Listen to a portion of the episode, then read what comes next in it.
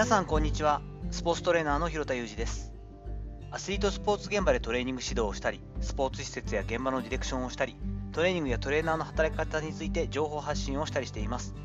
最初に告知をさせてください。年明け1月14日の土曜日夜8時よりトレーナーに必要な10年後も生き残るための戦略2023セミナーをオンライン開催いたします。料金は2000円になりますけれども URL 貼っておきますが詳細の方気になる方はぜひチェックしていただけたらと思います。結構自信作になっております。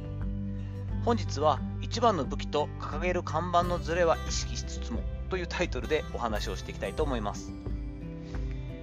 一専門家としてもそうですし一商品としてもそうだと思うんですけれども自分の認知のされ方というのは大事ですよね。ウェアを売っていたりアイテムを売ってるような方であれば、まあ、高田社長っていうとジャパネットの高田社長とかもね変わられてもしばらく経ちますけどでもインパクト強いですよね。何々と言ったら誰々さんと言ったら何々みたいな認知って大事になってきます。その点でその自分の強みと周りの認知が一致しているのが本来は理想的と言われていますしそれは間違いないと思うんですね。ただシンプルに自分の強みというかですね認知一番されているところとかを強みを知るということは相当難易度が高いですよね。自分のことこそ難しいというところはあったりしますからね。私で言うとですね、広田裕二という専門家、これはまあ広田裕二に関しては、え、個人事業主で基本的にやってきましたので、まあ、イコールサービス内容になってくるんですけれども、プロアスリート選手のトレーニング指導や体の動かし方のアドバイスを行うプロである。というのが多分一番知ってるくれてる人からすると認知のされ方というかそういう認知をしてくれてるんだろうなというのは理解しているつもりです。ただですね Twitter などで今掲げていて SNS 情報発信している時の角度で一番力を入れて伝えているのは10年後も生き残るトレーナー戦略を伝えていく人という立ち位置なんですよね。これはもうここ2年ぐらいでやってるんですけど、多分これ、一番の自分の強みと周りの認知の一致度で言うとずれてるんですね。その自覚はあったりします。ただ、その時期で最も強調していきたい切り口を掲げていくというのは戦略そのものを考えたときにとても大事になります。私自身がですね、え、それこそ10年後、20年後、え、この専門性を生かして横展開しながら自分らしく生きていくために働き方と生き方というのをこう一致させていく方向に動いていこうっていうキャリアのプランを立てているんですよね。で時期やニーズをに応じてその都度変化させていけばいいところもあるんですけれどもこういったところの方向性を打ち出していくということ自体がものすごくメッセージとなるし大切になったりすると思っています2022年が終わろうとしている今私は将来的に考えている次世代育成、まあ、言葉で言うとすごく傲慢に聞こえますけれども実際にこれは真剣にやっていきたいことではあるんですよね。次世代育成であったりとか子どもたちのスポーツと運動を守っていく、えー、好きなスポーツ好きな運動によって成長健やかに成長して子どもたちをサポートしていくということを将来的にはやっていきたいわけです。今後10年かけてシフトしていきたいこういったミッションを考えると現在の強みと未来のなりたい方向性の間の意義ある活動がこれ。つまり10年後も生き残るトレーナー戦略を伝えていくというところのミッションになったりするというふうに判断しています。なのでまあこういうふうに掲げていっているんですけれどもそんなこんな内容ですが、えキネテコスというトレーニング系のトレーナーにとっては国内最大のオンラインコンテンツがあります。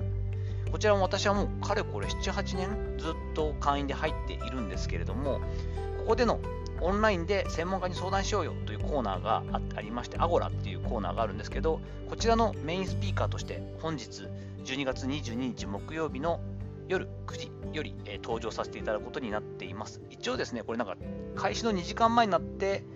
オンラインの Zoom だと思うんですが、URL が出されて入れるよということになっていると思うんですけれども、会員の方はどれぐらいいらっしゃるかわからないですけれども、このね、私の音声配信を聞いてくださっている方で言うと、もしかしたらキネティクスの会員さんもいらっしゃるかもしれませんので、まあ、ライト会員でもライブであれば全部聞けるし、それ以外になってくるとアーカイブが残っていくというシステムみたいなんで、あの後日も聞け聞いていただけるんですけれども、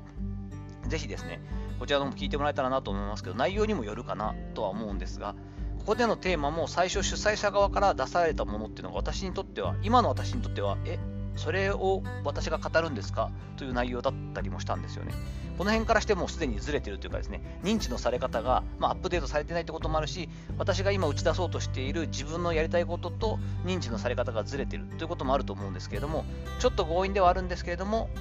スポーツの現場でキャリアを構築する方法ってということで、少しでもですね、キャリア形成というところの話がしたいですということを言って、まあ、相手の多分一番求めていたところっていうのはちょっと違うんですけれども、折り合いをつけてこんなタイトルにしていただいたりしました。もちろんですね、え新年明けてからやらせていただくトレーナーに必要な10年後も生き残るための戦略2023というオンラインセミナーでがっちりそういった話をしていくんですけれども、このキネティコスの中でのアゴラというコーナーでも少しここの触りの部分であったり、もう少し本当にスポーツ現場に特化している人たちに対して、こういうふうに考えてるんだよといったところをお伝えしつつ、えー、質疑応答というかですね、オンラインの方に参加してくださった方から入ってきてくれれば、その質問に真摯に答えていきたいなと思ったりしております。キネティコス会員の方はですね、ちょっとタイミングが合えば、ぜひぜひ、1人もね、オンラインでいないっていうのは寂しいですから、あのぜひ聞いていただけたらと思ったりしております。さて、いかがだったでしょうか？本日は、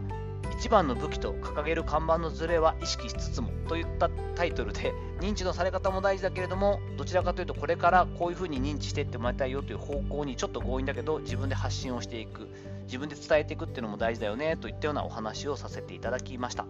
本日の話のご意見やご感想などあればレター機能を使ったりコメント欄にお願いいたします。いいねやフォローも引き続きお待ちしております。どうぞよろしくお願いいたします。本日も最後までお聴きいただきありがとうございました。この後も充実した一日をお過ごしください。それではまたお会いしましょ